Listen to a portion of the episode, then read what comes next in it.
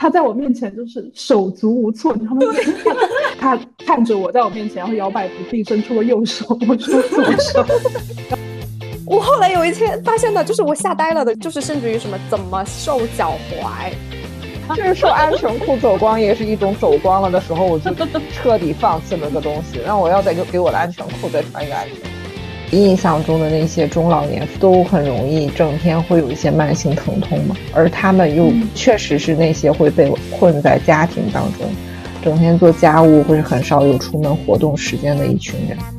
那简单来说，DCD 就是发育性协调障碍。羽毛球就是一个非常脑力活动的竞技运动啊！哦，那我还没有进行到那一步。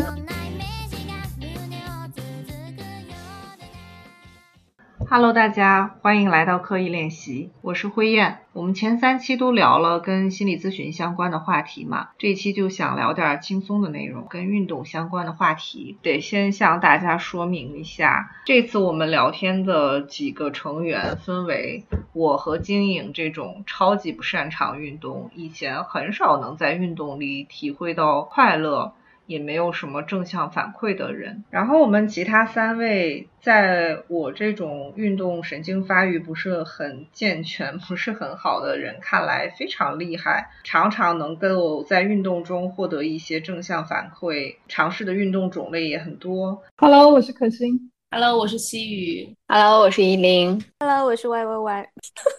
我怎么了？晶莹，你确认你要叫 Y Y Y 吗？我们一会儿肯定还是会叫你晶莹的。可以的。哎，那不如我们就先介绍一下大家最近都在沉迷哪些运动呀？好，那我先说啦。毕竟我是带着新鲜的伤口，刚刚从严管回来的。从六月一号到现在二十五天，大概爬了九次。啊，然后就是非常非常的快乐，就是快乐到好像最开始是脑内放烟花，然后就觉得脑内有一个小人手舞足蹈，然后中间有一段时间稍微平静了一点，可能就是爬了几次，发现之前上不去的线是可以上去了，当那个兴奋的点就又起来了，所以这是有史以来我所经历的一切运动当中可以提供。超量多巴胺的运动，就是一个 从来没有想象到可以在运动中获得的体验。我之前尝试过跑步啊，也有做那种健身操啊，也有爬山，还有射箭，但是都没有体验过传说中的你越运动越快乐的感觉。最近是稍微能体验到的是，最近在打羽毛球，对我来说。只要跟球类或者是稍微竞技一点相关的，好像都与我无缘。最近是感觉，哎，我终于能跟别人打上那么几轮了，就是那个球它不会不停的落在地上，然后我终于可以跟别人对打了，所以会带来一些快乐的感觉，然后也还蛮上瘾的。慧燕和金颖提到的健身、羽毛球。呃，跑步、爬山也都是我平时会去做，并且非常喜欢的。我好像是能够在运动中找到快乐的感觉很多的那种人。我自己其实非常的享受它带给我的狂飙汗的感觉。就是我如果今天去到这个地方，然后出了一身的汗水，我就觉得嗯，超级爽。很通透。那那你会因为像辉安刚刚讲的，因为可能不擅长，或者是总会有受挫的体验，会觉得哪个运动不适合你，下次不会再尝试。听起来他没有哎，不是不是不是，其实我真的是很笨拙的类型的，我真的是刻苦。我小时候因为身身高高，然后从小就是被老师安排去参加各种各样的运动会，去参加比赛，就是因为你看上去好像很厉害，但其实不是，就是拿不到名次，一千五跑不完。但是我的优点在于我不放弃，就是我很喜欢，我不放弃。我还记得我之前有一段时间学网球的时候，我的网球教练说，他说我真的觉得你蛮厉害的。我问他为什么，我在想，哎，是不是我有天赋？他要夸我了。他说：“就是，嗯，你很坚持，我没有想到你可以坚持的这么好，就是一直 在这个阶段停留，没想到你还可以不放弃，一点进步都没有，听起来很阴阳怪气。对我打了很久，但是我就是打不好，所以网球我算是放弃了吧。”嗯，他也有可以放弃的，嗯对对好受一点。但我自己平时最经常做的，我我比较觉得喜欢和方便的是瑜伽。我早上起来如果有时间的话，做一个十五到二十分钟的瑜伽，会让我觉得这一天会新鲜一点。瑜伽的话，夷陵应该会比较熟悉。嗯，是的，就是我觉得瑜伽对于我来说是，就想想是唯一坚持到现在的一个运动，可能也胜在它的方便性吧。就是你有一个瑜伽垫，然后在家就可以做这项运动。我是一个非常懒的人，就是有的时候啊、你穿好一套装备，然后呃出门，然后在路上赶路去到那个特定的地点，对于我来说会有一点困难。我好像做这个运动还蛮舒服的，嗯嗯，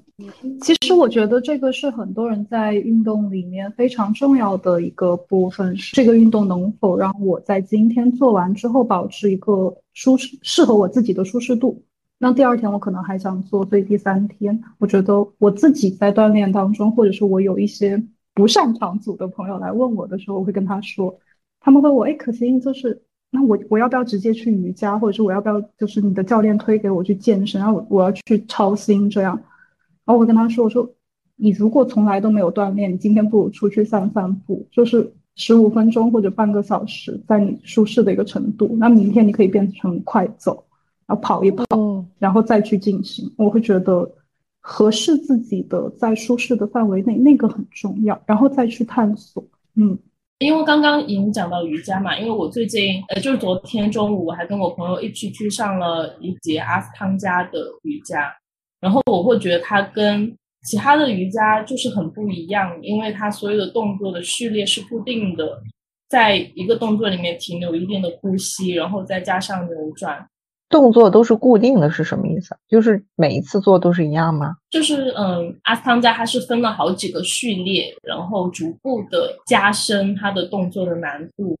但是在每一个哦序列当中，它是有一套固定的动作。嗯，每一次如果你每一次都是去练那一个序列的话，比如说上团课，它都是会停留在第一序列的可能前半部分比较简单、比较基础的地方。那你可能每一次都是去练这一个序列的那一套动作，就是类似于像广播体操一样的那种套数，但是它就会根据指令然后去做。所以我会觉得这种这种体验，然后有机会去接触到，然后再加上如果说有一些专门的人可以跟你讲哦，这个动作是要做什么，然后他能够怎么样帮到你，你大概要做到一个什么样你觉得舒服的位置，我就觉得 OK 了。我觉得这个是确实是对刚接触某一个运动来说是蛮重要的。哎，我听起来，嗯，一方面好像不同的运动带给人的体验，每个人的体验是不一样的；另一方面，好像这个体验如何是决定你能不能坚持这个运动的一个非常大的因素。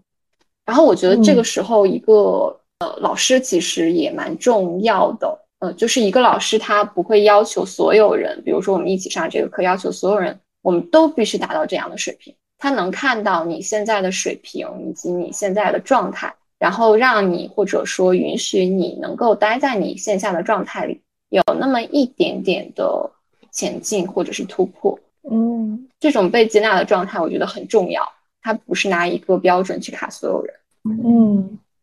其实，当我们说要聊这个话题的时候，我就会想到我是有一些痛苦的革命家史在身上的。因为我最近不是终于开始在运动上摸到一点门道，或者是体验到一点快乐嘛，我就会发现，一方面，当然我确实是运动神经发育不是特别好，不是一个擅长组的同学，但另一方面，我我会感觉到。好像过去对于运动的那一些不好的体验，那些心理上的阴影，其实才是最影响我在运动中正常发挥，或者是获得一些快乐的体验的最大的因素。嗯，是的，说白了就是没有那么幸运，以前没有遇到一个会教的老师，或者说可能我们小时候就没有人那么在意这件事情应该要会教，或者是怎么样才算好的教学。嗯嗯，我最近看那个瑜伽之星上面有聊到很多相关的知识，我发现它和我的精神还蛮 match 的，就是和我运动的精神。因为我在运动当中，不管是爬山、游泳、撸铁，各种我都非常的注意我在运动当中的呼吸。然后我觉得呼吸可以非常好的帮助我去完成我的动作，或者是达到我的目的，或者是让我更好的达到效果。对，有种事半功倍的感觉。我我是觉得呼吸本身在运动当中是一个很基础的东西，但是就是在我们从小接触运动和去了解运动的时候，其实很少会有老师跟我们去讲这些事情，包括。嗯，刚刚叶玲讲，就是嗯，包括说我我我我我上课之前我要呃什么活动，然后上课完我要拉伸，那那其实我在活动什么，然后我在拉伸什么，也没有人就是就是从小到大的那个体育课上，就是好，现在所有人去先绕着操场跑两圈，然后回来之后就是有，然后那个体委就带着在前面，就是扭扭手腕，扭扭脚腕，就是甚至是只是。更小的时候，你只是知道在跟着他做那个动作，我甚至都没有扭真正的扭脚腕、扭手腕，因为我不知道在干嘛，只是就是很刻板的做那个动作。慧燕说这个的时候，我想到我的 BGM 是第八套人民广播体操第一个动作热身运动，我记得 是有热身运动四个字的，但是我们那个时候应该没有这个概念，什么是热身运动啊？你小的时候什么哪知道什么叫热身啊？说说说到说到广播体操以及以及呼吸什么的，然后我就想说，嗯，不擅对对不擅长组来说，就不是什么呼吸是一个，嗯，我体验到了差别或者干嘛？不是的，对我来说就是我都要想一下，如果你给我一个指令，什么时候呼，什么时候吸，就是我我要想一下，我要停下来，我要想一下，我要试一下，就是我自己不太。体会得到那个东西，就是，嗯，然后刚刚讲的广播操，就是广播体操，就是一个我从小就不会做的东西。呃，我后来会大概知道是怎么一回事了，就是啊，我我想在这里插入一下，什么叫不擅长组？就 不擅长组大概是我跟金颖这种连广播体操都要被流堂，就是 你为什么做不好的那种人。然后擅长组大概你们三个应该是没有遇到这种情况。对，就是。我我后来我大概现在会知道，他他可能其实就是我自己肯定是可以被归到 DCD 里面，就是大概是运动发育障碍里面去的，就是呃那那他他其实是对于运动能力的一些，它是有一些指标的嘛，它其实会包括大运动、小运动，然后包括协调等等，就是我后来大概会知道我弱的是哪些，就是我弱的呢，呃我的我我弱的那个协调的部分，就是比如说包括刚刚慧燕讲的一切球类运动。我小的时候，什么羽毛球我也都是接不到的嘛，然后一切扔沙包、什么铅球、垒球等等，这一切我都是都是不行的。还有什么篮球、排球都这些都不可以，就是所以从小这些我体育的这些项目都不可以及格。但是其实，比如说类似于就是那种。什么跳马呀，或者是那种什么什么单杠、双杠这些，其实我觉得那个超难的，就是就是这一类我还好，所以所以我感觉其其实其实我后来大概会知道，比如说像铅球、垒球，它其实涉及到是你身体怎么发力，但但是我所以我觉得是是教练不会教，因为因为我当然我依然是一个水平很差的，但是因为当我后来健身之后，我我也没有去学打羽毛球，但是当我健身之后，我突然发现我也会打羽毛球了，就是我那个。接球或者什么还是不对，然后就是可能还是还是不太对，但是总之就是好了非常多。我我在这里补充来念一下青山的公众号上面阿烈写的关于 DCD 的一些介绍。那简单来说，DCD 就是发育性协调障碍。根据 DSM 五的介绍呢，DCD 属于神经发育障碍类别下的运动障碍。也就是说，它是一类人类在发育阶段发生的障碍，所以有时候它也会被叫做笨拙儿童综合症。我就是一个很典型的笨拙儿童。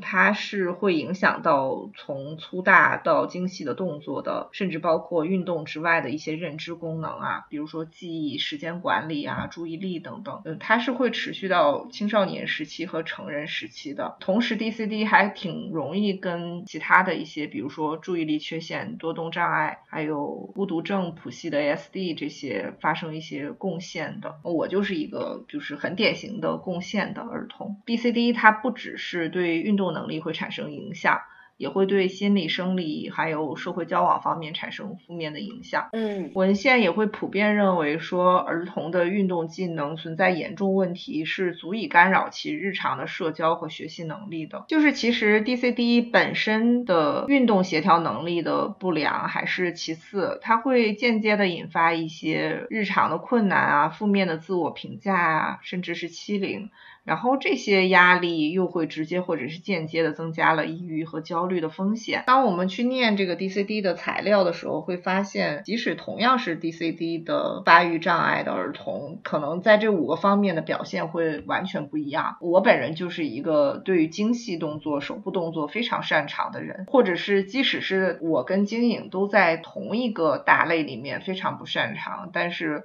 我们也会有程度表现上的不同。对，就是作为不擅长组，我我跟慧燕比较就是一样的部分是，你在小的时候，其实就是可能你本身在平均分下面一点，然后你又没有被教，然后你你你每次尝试都是失败，都是做不好嘛，然后又觉得自己很笨拙，那你就会更不敢。就像张慧燕讲的那种，就是一个球其实扔扔过去。其实你真扔过去就扔过去了嘛，而且没准你多扔几次你也就扔过去了，但是就不敢，就是会会很回避，类似这种。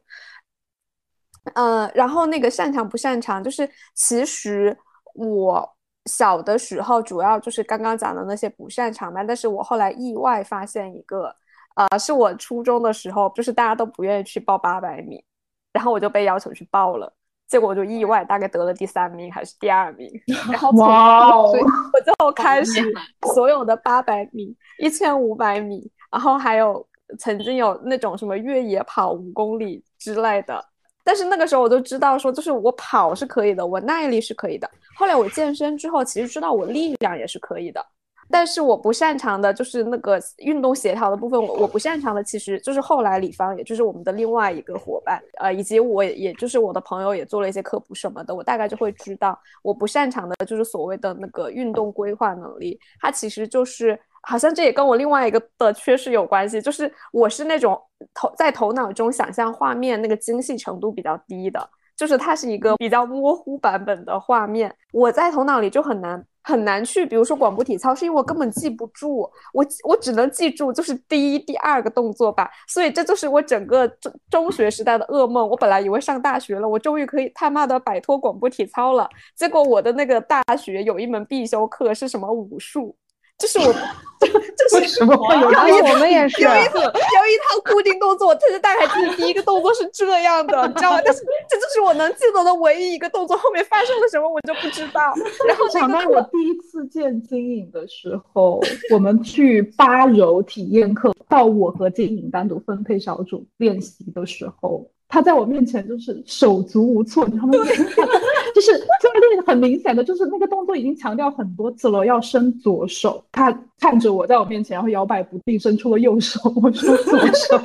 然后就是做完每一个动作，他都不知道下一个要动作要干什么。然后我就在想，对的大脑来说，就是发生了一系列比划。我我想起那个，就是从小到大军训的时候，永远有人就是教教官喊向左转的时候，永远有人向右转，就是就不管不管纠正多少遍，他都不知道到底要向哪里转的。这个我小的时候就是给自己找到了一个方法，就是我左手戴着手表，所以当他说的时候，我就看一眼我的。这个我这个我当时真的很多人不分的，还有人就是类似于我手上有个痣啊什么之类的。我后来又有一个痛苦的体体验，是我要去学了拳击，然后所以拳击课初阶、高阶的每一节课我都非常的痛苦和煎熬。现在我不是开始攀岩了吗？然后我就已经意识到，因为有一个就是给新手的建议，都会说你上去之前你要读那个线，你要在头脑中想象你要怎么摆，就是所我看到所有的视频，然后严管理的教练都会这样跟我讲，我就跟教练说，我做不到。然后他说又不是围棋，这只有五米高。然后我就跟他说不，我的大脑只能做出两步，他能想象出手在这里，然后下一步手在哪里，然后就就不行了，他没有这个功能。我一听到你说竟然要提前规划，那这门运动我就直接放弃了，就我我就不行。其实原来八柔我也听了好几次就很心动，但是我一听别人说八柔就是用身体在下棋，我就哦那算了，拜拜。用身体在下棋是什么意思？就是也是一个需要用脑子的运动，而且脑子非常重要，因为你要规划，要想那个招数。这羽毛球也是啊，羽毛球就是一个非常脑力活动的竞技运动啊。哦，那我还没有进行到那一步，现在只是把球接起来。我会觉得大部分运动其实都需要大脑参加进去才是。是的，是的，应该说没有运动是不需要大脑的吧？就包括单纯的跑步、撸铁这些，就是包括高强度的这种 hit 的运动，其实都需要嗯你的脑子一直在旋转才。所以我觉得就是会教蛮重要的，就是有的教练就真的很会教，非常会教，他就知道怎么把这些东西拆解出来。我也蛮好奇，擅长组的同学，你们对啊，就是你们都没有那种卑微的体验吗？我我我我觉得我的我的不好的体验，其实就是不像你们是就是可能生生理上的那种体验哦。如果说有生理方面的体验，可能会跟身体的发育有关。嗯，就是因为其实没没有人告诉，比如说中学的女孩子，你运动的时候你应该穿运动内衣。哦，所以所以当我身体我们当时应该都没有这个概念，我感觉我是成大学甚至以后或者上研究生了的时候才听说运动才有运动内衣这个东 西。对，所以那个时候对于我来说，要跑动就是一件很痛苦的事情，就我会觉得非常的不舒服。但是你又不知道那个东西它其实可以不用不舒服。那还有就是，嗯，我觉得会有，嗯。很多性别和文化方面的东西，就是好像，比如说我我很容易出汗嘛，然后我只要稍微动一动，我就是满身都是汗，那肯定好像在大家眼里面，就是一个女孩子这么多的汗，就是一个很不体面的事情，然后是一个很窘迫的一种状态。那男生好像满身臭汗，随时都可以，所以那那个时候也会让我在运动这方面有很不好的体验，不想要去运动。所以我觉得我的那个体验更多的是来自于这个方面会更多一些，包括刚才慧燕讲到，比如说一个球跑到你的面前，你不愿意扔回去，可能是因为你不知道怎么扔回去。就是我的体验是一个足球到我面前，那可能就会有一大群男孩子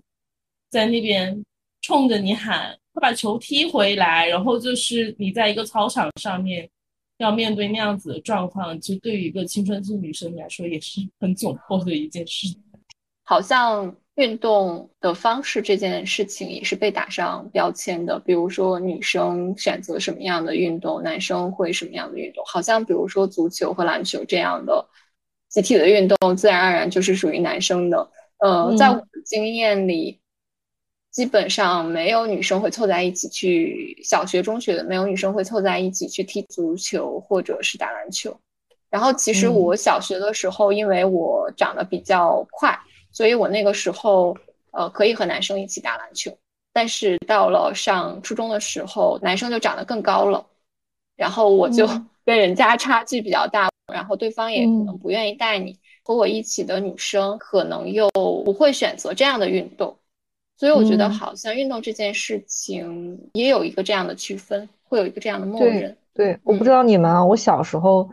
嗯，好像初中小学那些时候上体育课的时候，永远就是自由活动的时候，体育老师给男生一个篮球，给女生一个毽子 之类的，或者是甚至女生就是自由活动，然后所有女生就坐树下在聊天，只有男生在真正的打篮球或者是踢足球之类的。其其实我们那个时候老师没有区别对待，就是就是就是也一起上篮球课，一起上排球课什么的。但是我感觉啊，可能确实女生去跑啊，去干嘛，从小的机会都会相对少一些。嗯，好像也还有就是我们也没有什么榜样吧。我觉得大家应该都经历过吧，就是只要有女生在跑步的时候，就会有旁边就会有一些。一部分男生在旁边恶趣味的去嘲笑你说：“嗯，你们看，你看，你看他的评头论足。”对，那个体验就让人觉得非常的糟糕。所以在那个时候，对于自己的身体发育比较快一些的女生，是会有一些，我自己是这样，是会有一些不好意思的。然后觉得那那我就算了，我不要去跑步，并且我也不想在这些人面前跑步，或者是我去跟他们吵架，这些都是很费心，就是费心力的。然后我觉得还有另一种文化上的让人很不爽的点，就是比如金颖，我猜你 小时候学习会比较好一些。就如果你是一个学习又不好的人，然后同时每次运动会八百米、一千米什么都是你来跑的话，哦，那不好意思，你又要被贴上一个四肢发达、头脑简单的标签。就我我们我们班就会有一些那样的同学，好像运动会上他就是很多项目是由他来负责的，然后老师就是明明人家是为班集体出力，或者是人家这个运动是拿了奖的时候，老师还要揶揄一句啊，也就这个时候你能发挥一点作用。可可是我就又要讲，我顿时觉得我小时候的环境都真的还挺健康的，就是可能只有在。小学的时候是真的有一些老师会包括体罚男生啊，以及讲一些这种话。其实，在我之后的老师都还相对正常吧。就就会不会有一些肯定有，但但真的就是像张慧燕讲的那些，就就很少啊！天呐，就我我小时候成长环境太糟糕，我听到的听到的时候也蛮震惊，听到的都是些啥呀？我觉得这是不是山东特色？就 是过于重视成绩，你知道吗？有可能吧。我我感觉现在的小朋友们就是好像也在承受这个，就是了，就是就是好像好像时代也没有进步。我只是回头去想，觉得好像好像我我小的是，反正就是初高中之后遇见的老师都还 OK。但其实我会觉得现在的环境看重运动会比我们那个年代要好一些。跟身体挂钩吧，可能也不知道是不是因为经历了疫情。然后慧燕说的这个，我然后有一次我们在海边这样的环境，我可能就穿了一个吊带，把那个外套脱下来的时候，我的那个妈妈看到我就是，她说：“天呐，你的肩怎么怎么这么宽？嗯，我觉得你还是不要去健身了，女孩子要弱不禁风才好看。”我说：“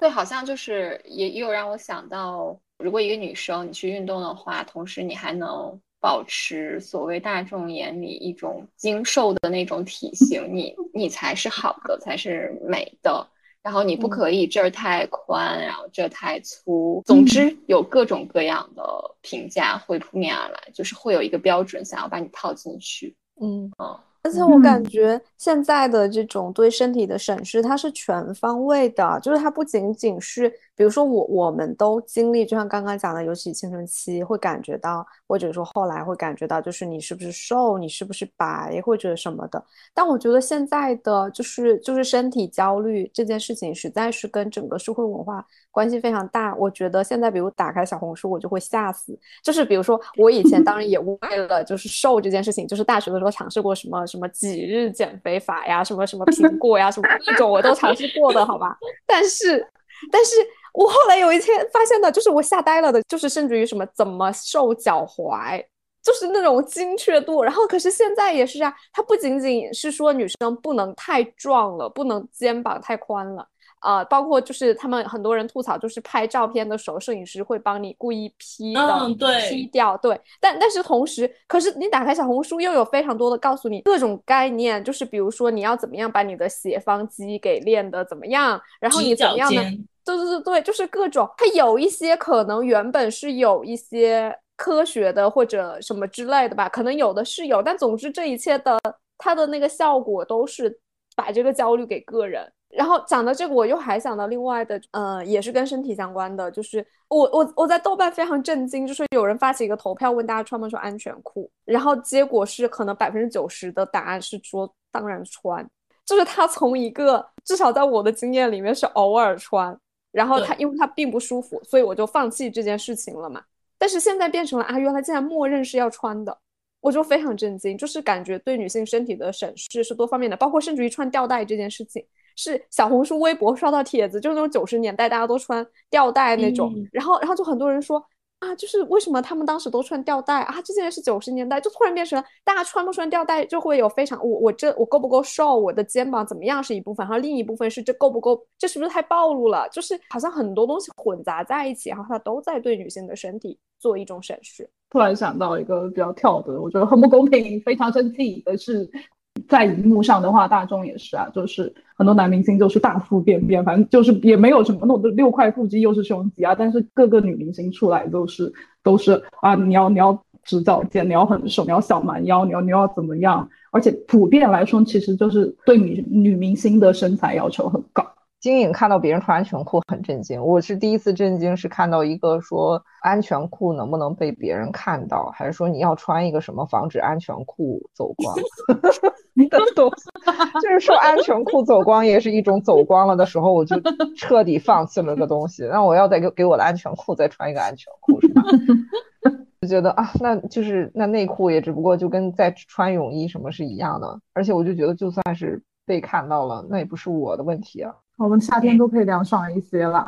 让自己舒服一些比较重要。我就是工作之后几年的过程中，我一直以为啊，我终于结束了那个上学的时候必须要上体育课，必须要什么达标的那个过程。我以为运动这件事就跟我无关了。结果就是近几年突然又流行起了，好像身为一个现代的城市人，你不去健身房，你不去运动，就不是一个合格的现代人，就好像又有一种在被迫运动的感觉，还蛮不爽的。就其实我自己运动最开始比较长时间有规律的运动，也是因为减肥，然后就开始系统性的去健身房撸铁，然后跑步，然后并且带来了一些损伤，因为啊可能比较盲目的去做了一些动作，或者说在做这些动作的时候，在发力上并没有特别的合适。所以其实后面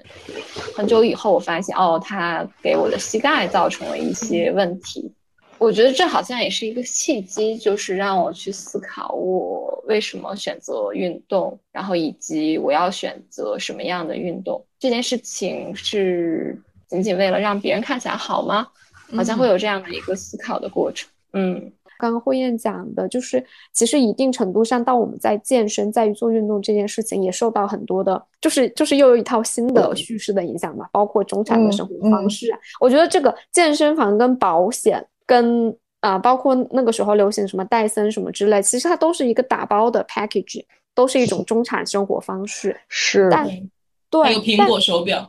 对对之类的，对 对，但但是我会觉得。嗯，就是当你真的进去之后，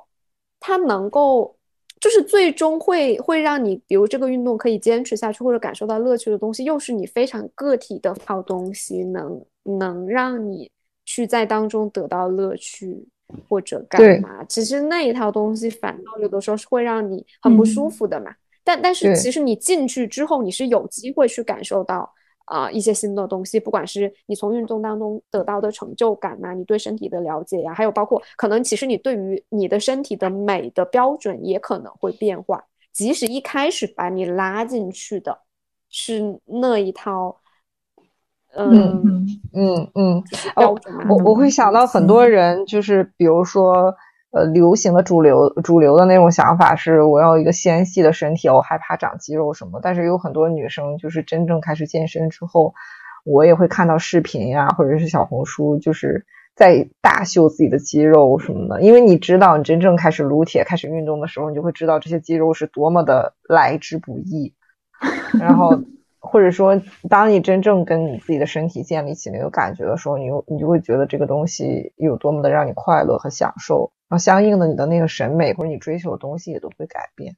其实最近在看的那个综艺，是不是里面的女性角色都是蛮身强力壮，然后其实很有力量感的？对我最近看完了《海妖的呼唤》，然后里面对就是看到好多 cut 特别对，就小红书我前天还刷到一个什么全年综艺名场面，就是。他们在竞技比赛当中就是要去劈柴嘛，其实那个劈柴是 很累的，因为我自己我自己我自己劈过。然后当时就是他们会直接把外衣给脱掉，然后露出运动内衣和腹肌和很强壮的肩膀，然后就在那里劈柴。然后我觉得，嗯，包括他们日常的训练也是，就是训运动量是很大很大的。然后最后这里涉及到剧透哈。最后，因为拿第一名的是运动组，所以说我觉得也打破了就是所谓的什么四肢发达、头脑简单才会去做运动的这种就是因为他们真的不管是在动作还是在他们去计谋，包括他们去跟其他的组联联盟这件事情上面，都是有很多的思考在里面。然后我觉得也跟他们本身在从事的运动是相关的，因为他们有的人是从事柔道，然后有的从事攀岩，然后对，还有他们的好像一个很小众的摔跤的运动叫迪巴卡还是什么，反正就是都是需要很大量的一些策略，然后你要知道下一步对手要怎么走，然后我下一步的这个路线要怎么爬的这样的类似的运动，所以最后我觉得他们能够获胜是跟这些。息息相关的，嗯。嗯。嗯，所以对于擅长组的同学来说，跟运动的关系或者跟自己身体的关系会是一个什么样子的？就你们是怎么找到感觉的呀？我我真的开始从运动当中得到反馈，都已经是我开始系统的去训练，就是从我的私教那边才得到一些反馈，就他会很及时的跟你说，你这个运动这个动作做的怎么样，然后这个动作我们是要做什么。教练可能会说：“哦，你好像很很灵活，你好像很协调，你可能很擅长这个。”包括我周六跟我朋友去上阿斯汤的时候，他可能也会说：“我在镜子里面看到，我觉得你好像还蛮适合来上这个课的。”就是我会觉得，一方面可能最开始就是他人给到的反馈，对我来说会让我知道：“哦，原来我是很擅长做这件事情。”然后逐渐的才是可能，当你知道：“哦，我身体。”可以这样发力，然后我这样子运动，我这块肌肉可以达到这样子的效果，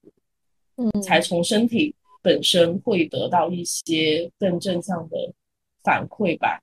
然后我也是可能在跟私教训练之后，看了一些书，然后会知道说，哦，原来我身体有这么多的肌肉，然后每块肌肉是这样分布的，我要这样子运动才能运动到它。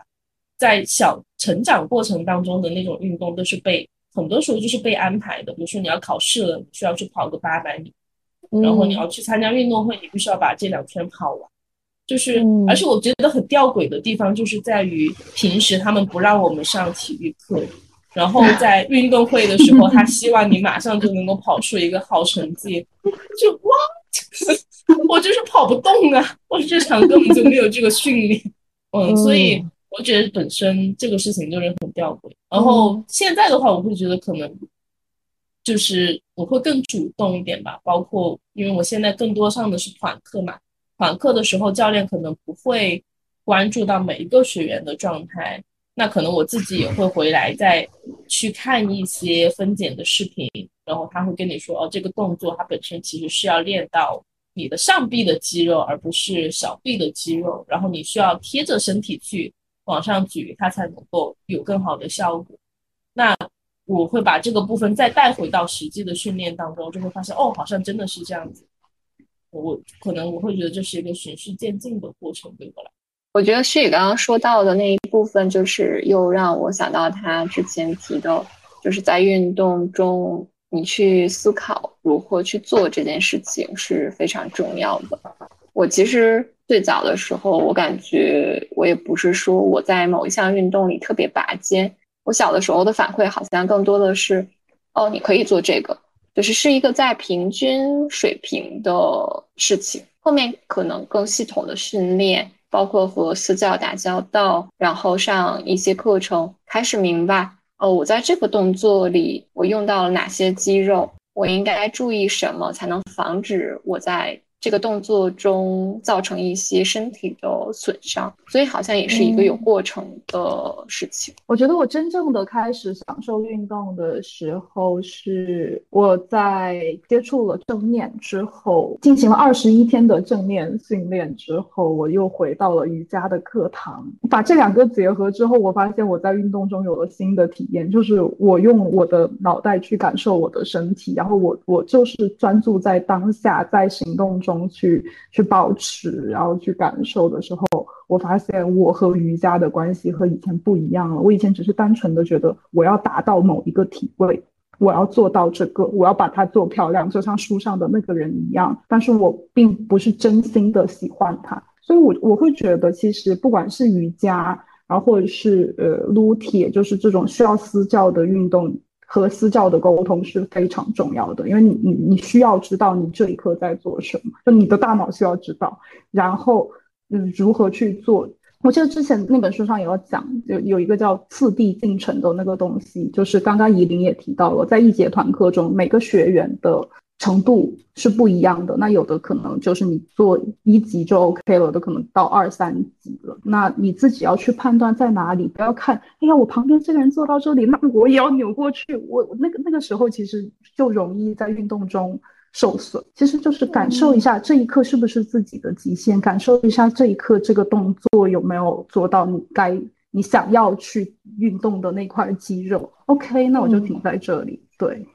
其实我们这里并没有真正的从来都天赋异禀，然后非常擅长组的同学，只是好像大家的那个基础设置值确实有有差。我当时呃，我上的是小团课，然后教练会啊都会有比较具体的训练计划，而且我觉得就是小团课还有一个好处就是它会有趣一点，因为会有一些大家的互动，然后以及它那个整节课的设计上面，比如说它可能就不全是力量训练，它也会有一些心肺的。有一些其他的加在一起，我就觉得还还挺有意思的。然后我觉得我是非常幸运，当时我找到的那个，呃，它相当于有点像一个小的健身工作室，然后所有的教练都，呃，非常不是刻板印象当中的教练，因为他们当时真的就是创始人和最开始几个教练就真的都是以前是工程师，或者以前是什么就是营养学的研究生等等，是是他们来当教练，然后他们就真的就是会。啊，脑子很清楚，会跟你讲的很清楚，在发生什么，在做什么，在练什么。而且实际上，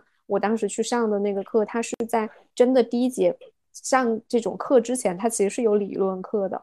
它是有几节理论课来告诉大家。我觉得这样特别好。对对，就是我脑子中的那种会教的教练。对对，就是他他他通过这种课程体系的设计，课程的设计，然后呃，然后教练去教，然后包括在。嗯，就是比如说我是怎么学会跳绳的，就是被教练教会的，就就是他好像可以把这些东西拆成一些小的东西来教你，嗯，然后包括那些就是你的你的运动的发力的感觉啊等等，总之他们都会用一些办法会会让你知道。然后我去攀岩也是的，我觉得很重要的是啊，我第一次上体验课的时候是跟。啊，就是呃一个散步群里看观鸟群里的朋友一起去的，然后那个教练他当时就是还蛮耐心的。然后，呃，可能我也会感觉到，就可能我之前健身虽然已经停了好几年了，但是还是会稍微带来一点感觉。就比如说，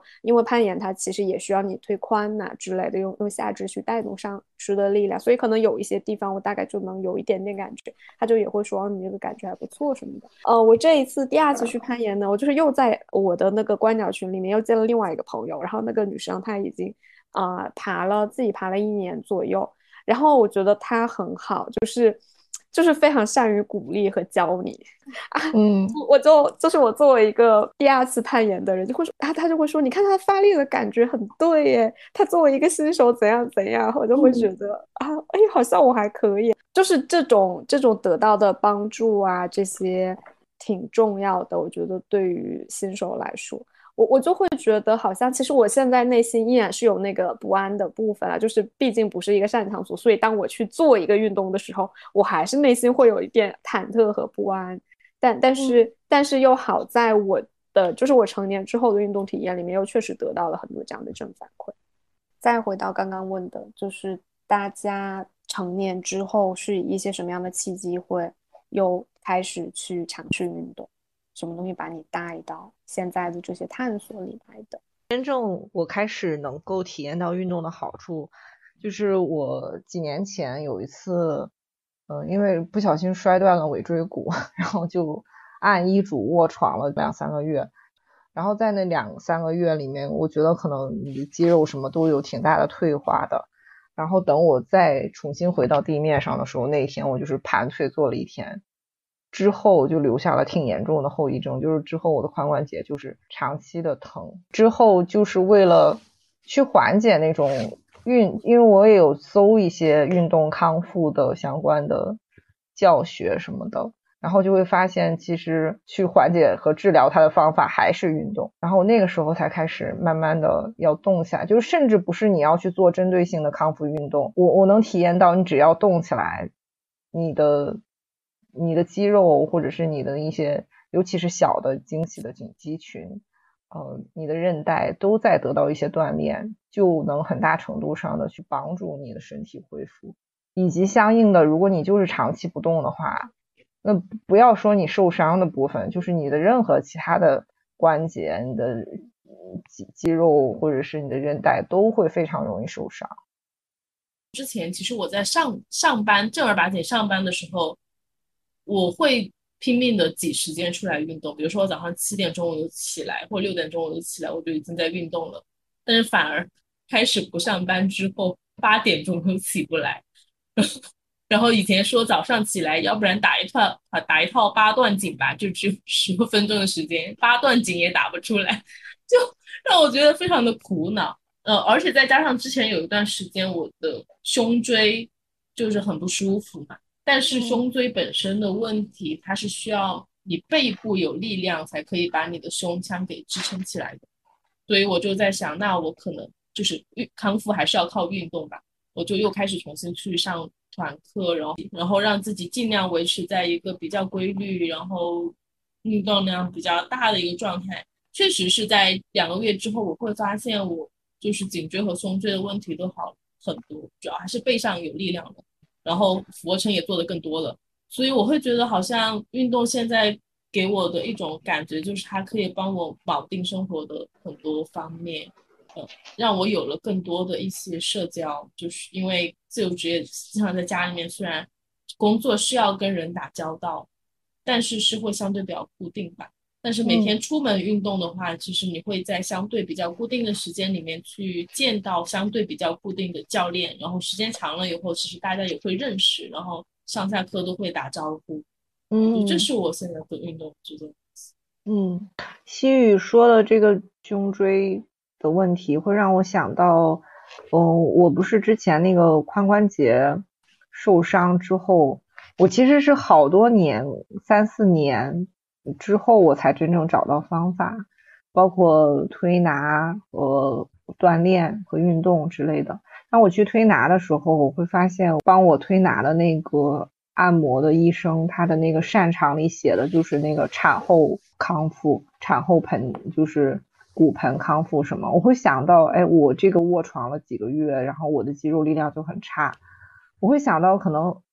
尤其是妈妈那辈的很多人。包括那个《我的天才女友》里的那个，嗯，那个她叫啥来着？突然忘记。是那个女主的妈妈，不是也是生完孩子之后就变成一个跛足的女人嘛？我会想到很多所谓的产后之后留下的后遗症。真正产后的人，他会想到，哦，我是因为这个原因才留下所谓的月子病吗？尤其是当我们妈妈那一辈，就是可能。那个叙事就变成啊，这就是产后病啊，或者说这就是生孩子坐下的毛病啊。但是有几个人会真正的会想到我要去运动，去帮助我去康复，甚至不要说运动，就是去找一个按摩的医生帮我去按摩，然后去康复，可能都是很，我觉得是绝大多数人不会想到的办法。一个是尾椎受伤之后的很长时间的卧床的那一段时间，反而让我就是髋关节受伤。另一个就是因为在家办公之后，就是转做在家办公之后，很长时间好几段都是因为在家办公也很少出门，然后也很少动，之后就会经常容易受伤，或者身体有各种各样的慢性的疼痛。然后运动了之后，这些都消失了。然后我又会想到。我印象中的那些中老年妇女们，那些妈妈、奶奶、姥姥们，都很容易整天会有一些慢性疼痛嘛，而他们又又确实是那些会被困在家庭当中，整天做家务或者很少有出门活动时间的一群人。所以，也许就是恰恰是这种缺乏运动，然后活动范围比较小，然后对你肌肉和韧带啊、骨骼锻炼的比较少的人群，就恰恰还是很容易受到这些慢性疼痛的困扰。我觉得反而就是像这种，比如说长期做家务的妇女，就是他们会重复在一个动作上面不停的做，对，其实对身体的伤害是很大的。因为我之前去按摩的时候。就有呃一个阿姨抱怨她的手臂很痛，然后那个按摩师就问他到大概是一个什么样的习惯让他有这样子的疼痛，他就说是其实是去带孩子，每天就会抱孩子，但是又没有人给他换手，然后那个按摩师就说那就没有办法，你就可能只有经常过来按摩才有用。对，就是一方面你其他的肌肉运动都锻炼不到，另一方面又会重复在一些刻板机械的活动里面损伤同一个部位。是的，嗯嗯，嗯，慧英刚刚说到的那个就是妈妈的产后修复，其实现现在市面上，我觉得它和嗯私教课什么的一样的，就是多又多又杂，然后呃就是专业程度不一，就是因为其实因为我自己本本人有经历这个过程，然后嗯就就就真的是产后的，就跟你说你要做的东西康复的什么，那个那个很夸张，那个在做产后修复有一部分。比如说仪器或者是手法，或者是我嗯那些东西的感觉，和我在剖腹产的手术室里面的感觉，你知道是有一些类似的。我觉得我不是一个 人类的躯体，就是我麻木且没有感情的在那里，然后任人鱼肉，因为他们就是各种各样的手和东西在你身上乱晃，嗯，就是那个感觉真的很，就是我觉得挺可怕的。太不容易了，就就就是，总之我们去，嗯，就有点像刚刚刚慧燕讲的，就是这一些东西其实也被打包、被营销，然后被用一些话术讲，一一定程度嗯。上，它其实是我们注意到这个东西或者接近到这个东西的一个途径，但是它那一套话语里面又有太多不靠谱的东西了，就是甚至于它其实就是在利用人的焦虑，是，是是，就是听起来一方面，呃，好像是帮你打包了一个你需要去消费的种项目，但是另一方面，一回到产妇啊、妈妈这一套的东西里面，好像对你的身体又没有那么尊重，甚至没有对一个普通的健身房里的会员达到那么尊重的程度。嗯。差嗯，然后同时就是一方面文化或者是整个的氛围是这样的，但另一方面对于个人来说，你要去重新筛选、选择，帮我自己去挑选一个适合我自己的东西的那个认知成本，其实又是非常大的。是的，嗯是的。嗯嗯，我觉得有一点点是，可能对我自己来说，其实我两个去运动的时机都是我的生活里比较有余裕的时刻，一定程度上。当当然，我之前也有一些，就是我很多时候有那种尝试，然后就停下来了。就是我发现，当我那个尝试可以持比较持久的时候，其实都是我生活本身比较有余裕的时刻。嗯，当然，如果如果是在一个呃，比如说生活有点乱的时候，你能够让运动变成一个规律，我觉得它可以把你的生活带到一个地方是可以的。但是其实我觉得那是嗯会很难，因为包括我自己有一段时间可能尝试做了拉伸什么的，但是我就会发现，可能虽然它只有八分钟，有的时候那种短的可能八分钟，但因为你就会觉得你要把瑜伽垫拿出来呀。然后你要，比如说要去洗澡呀，去干什么？但是当你如果处在一个就是心理空间不是那么多，你就觉得很累、很疲惫，然后你生活中有很多事情要干，其实，在那个状态下，反倒是比较难去动的嘛。虽然你知道动了你一定会舒服，但其实那个启动的状态是挺难的。所以我觉得这也是一件我，啊、也一定程度上也算是学到的一个东西，就是就是其实。不管是说你趁着自己状态还不错的时候，抓住那种想动的东西去动还好，嗯还是说你在你真的不那么想动的时候，你可以允许自己没关系，那我就拖一拖，然后或者是如果你有那个尝试的念头，你你你你就看到自己尝试的那一下，我觉得我觉得这个还还挺重要的。然后嗯，然后也有一个东西是是跟自己身体的关系嘛。我我我之前爬山的时候，因为也会去一些比较野的线路嘛，那有些地方就是需要你手脚并用上去的，然后那个时刻就会体验到，就是就是你可以信任的就只有你的身体，然后其实嗯。你知道你可以，然后那一刻你会非常的专注，就是手脚啊，你你的眼睛会跟着你的手，跟着你的脚，就是我嗯。觉得那个感觉还蛮好的，当中是。呃，有一种，其实它它有一点掌，也也算是有一点小小的掌控感。你说到这个，有让我想到，就是，呃，我们也提到关于运动现在在我们生活中是什么样的存在。听起来好像有的时候我们获得了快乐，然后有的时候我们获得快乐的方式也不太一样。嗯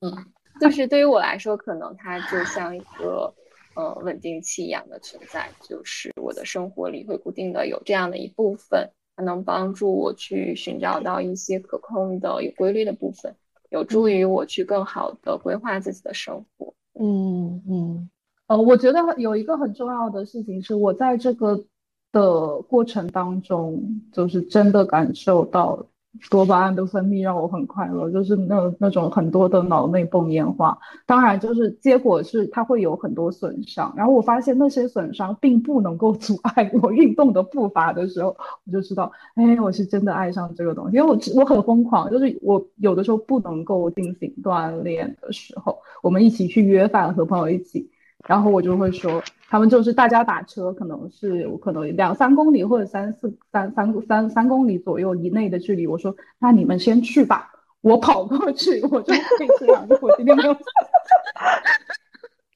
他说啊，你为就你为什么不上车？我说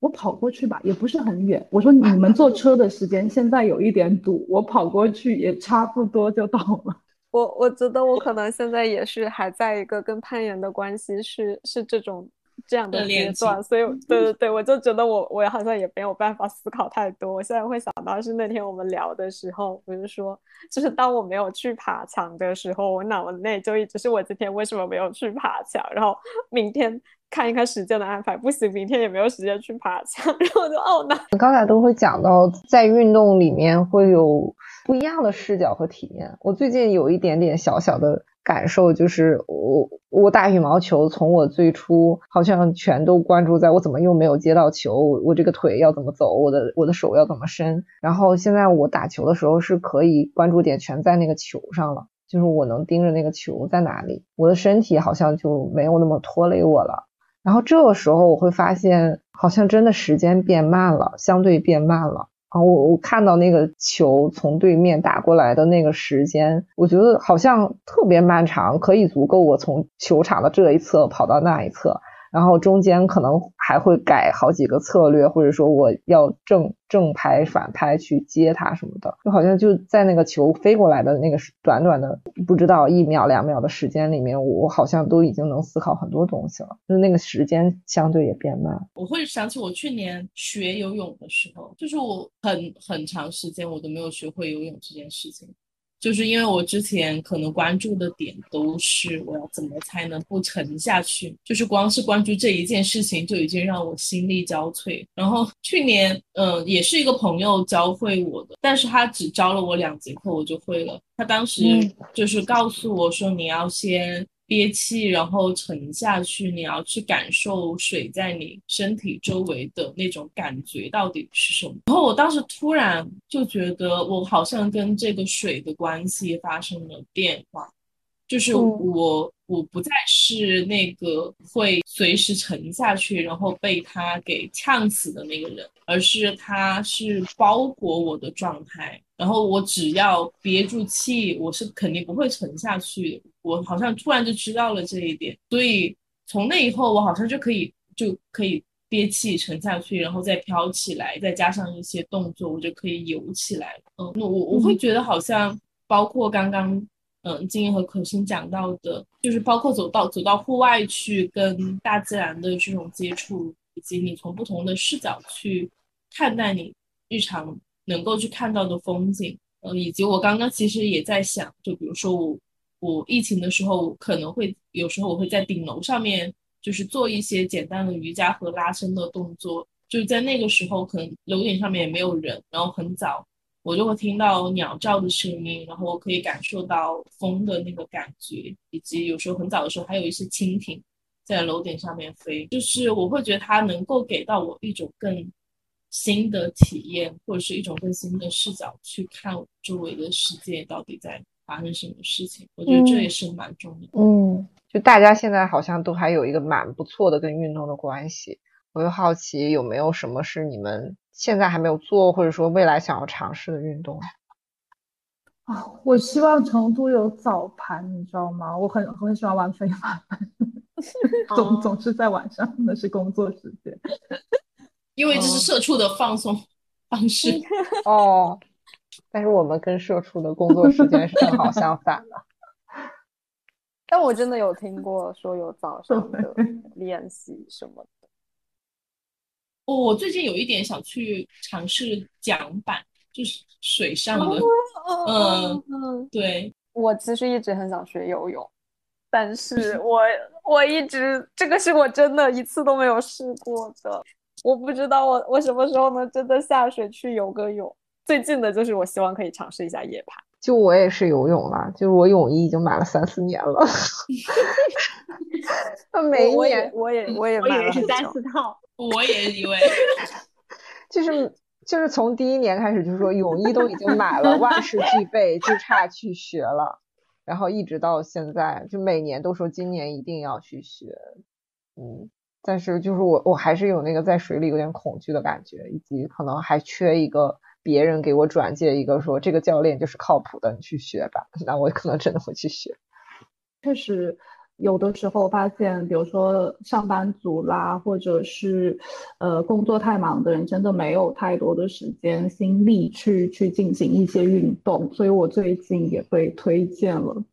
公路自行车这项运动。我刚刚才去把它从家里面提完，我想说，那我下次去。做咨询的时候就骑上我的公路自行车。